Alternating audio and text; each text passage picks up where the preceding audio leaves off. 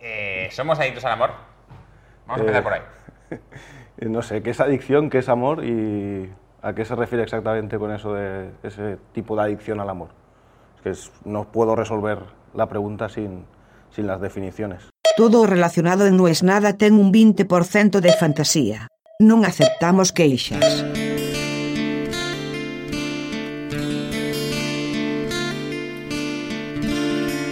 Somos adictos. Adictos. Sí, porque todos lo necesitamos, pero no solo lo necesitamos, lo buscamos todo el tiempo. Es nuestro norte, no debería serlo. Pero todos nos moviliza la necesidad de la aceptación. Supongo que debe tener que ver con que al uno vivir en sociedad, vivir en comunidad, eso de que te da igual que piensa el de al lado, todos sabemos que es una mentira. Aún el más rebelde de los rebeldes, aún el más seguro de los seguros, le importa lo que piensa el del lado. Y claro, si algo es pedir afecto y pedir atención, es una obra artística. No es otra cosa que eso. De hecho, yo hoy pensaba que por este podcast me han escrito cosas más lindas que las que leí en 20 años de trabajar en medios. Supongo también que porque todavía lo escucha poca gente. Supongo que una consecuencia de la masividad es encontrar los haters, es encontrar el odio.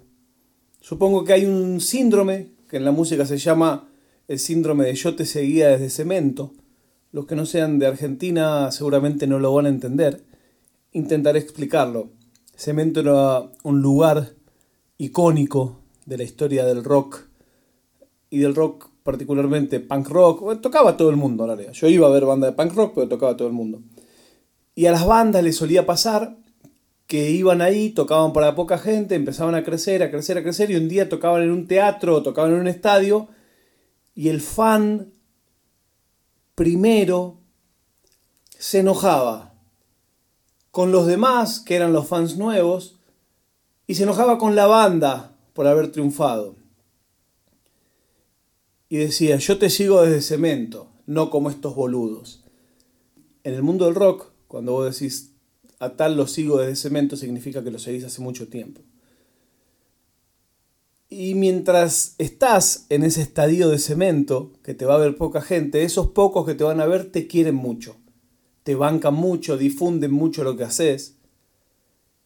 Pero en cuanto eso empieza a crecer, hay muchos que obligatoriamente se van a buscar otra banda chica a la que apoyar y a la que hacer crecer. Yo lo recontrabanco ese perfil. Es lógico que pase. A todos nos gusta formar parte de una sociedad secreta. A todos nos gusta pertenecer a un grupo que no nos hubiera aceptado como miembros, como decía Groucho. Bueno, yo lo que sí quiero que sepan es que a quienes están del comienzo, a quienes encontraron este podcast cuando todavía no era público, a quienes escribieron un día lo que les pasaba cuando escuchaban esto, yo no me voy a olvidar nunca de ustedes. Y lo digo en un año en que hice esto, que tuvo mucha aceptación, pero es el mismo año en que recién por segunda vez en mi vida me echaron de un trabajo. Claro, están escuchando a una persona que tiene 46 años y en toda su vida trabajó 6 meses en relación de dependencia. Estoy fuera del promedio del trabajador. Entiendo que es muy usual que te echen de un trabajo. A mí, por suerte, solo me pasó dos veces en la vida. Y se siente horrible. Porque no hay explicación que te convenza.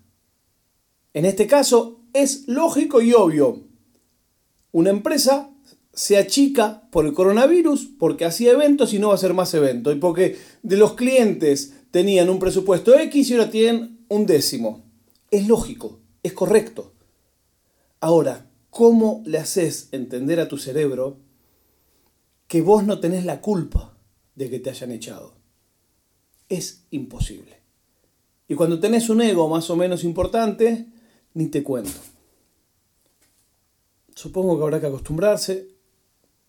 lo bueno de que te echen de algún lado es que no hay opción. Nadie te pregunta tu opinión. Che, ¿te parece bien que te echemos? No, te echan y ya. Así que este año, que le queda poco para terminar, a la hora del balance, también tendrá eso.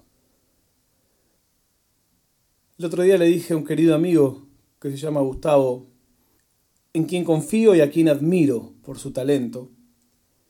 Digo, ¿sabes que no sé por qué hago el podcast? De verdad que no lo sé.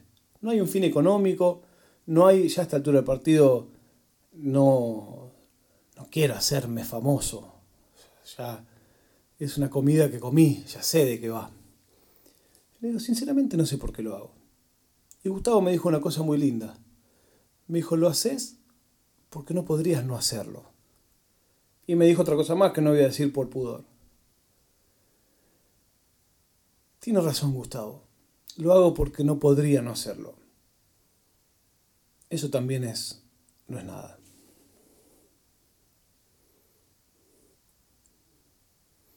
Al decir esto, casi que entro en una profecía autocumplida, que es un concepto que a mí me encanta. La profecía autocumplida es cuando vos decís va a pasar esto, va a pasar esto, va a pasar esto y pasa, pero no es que vos viste lo que iba a pasar, sino que vos propiciaste que pase eso. Hay una película que a mí me gusta mucho, mucho, la sigo desde Cemento, probablemente ustedes no la conozcan. Cuando te dicen eso a mí me da mucha bronca. Te voy a contar algo, probablemente vos no lo conozcas. ¿Qué sabes que conozco yo, boludo? Se llama Penn and Teller Get Killed. Penn and Teller son asesinados, debe ser la traducción en castellano. Es bastante difícil de encontrar, es vieja. Y es una película que el comienzo están Penn and Teller, as themselves, significa siendo de sí mismos, y van a un programa de televisión y dicen, yo muchas veces tengo la fantasía de qué sería vivir sabiendo que alguien te quiere matar. Así empieza la película. Ellos dicen eso en una entrevista de televisión y lo que sucede es que ese deseo se transforma en una realidad. No les estoy spoileando absolutamente nada. Dos minutos del comienzo de la película. Y es muy bueno. Yo la recomiendo mucho, la gente por lo general te mira como si estuvieras loco porque nunca la escucharon nombrar y porque no es fácil de encontrar. Por lo general todas las películas que recomiendo no son fáciles de encontrar, pero no porque yo sea snob nada más, sino porque yo asumo que Los Vengadores la viste, o sea, Los Vengadores no te la voy a recomendar. Asumo que Gambito de Dama la viste, no te la voy a recomendar. Entonces, por lo general te recomiendo una y dice, ¿dónde la veo? Y no sé, buscate la vida. Bueno, Penn and Teller Get Killed. Penn and Teller son dos personas que me marcaron terriblemente en la vida. Dos artistas del carajo. Tipos muy profundos en su pensamiento, especialmente Teller, que no habla. Y te deja pensando esa película. Te deja pensando y mucho, realmente. Eso es casi lo que hacemos acá, cada día. Pensamos. La prueba de vida del día de hoy es que una vez más se atrasó la mudanza de mi oficina, pero la internet sí se mudó. Por lo tanto, este podcast será subido con datos. No saben lo que es para alguien como yo trabajar todo el día con una conexión de un celular, sabiendo que en la oficina nueva hay un montón de mugre pero también está conectada a la fibra. Cuando pasa eso, ahí sí que lo pienso y digo, no es nada.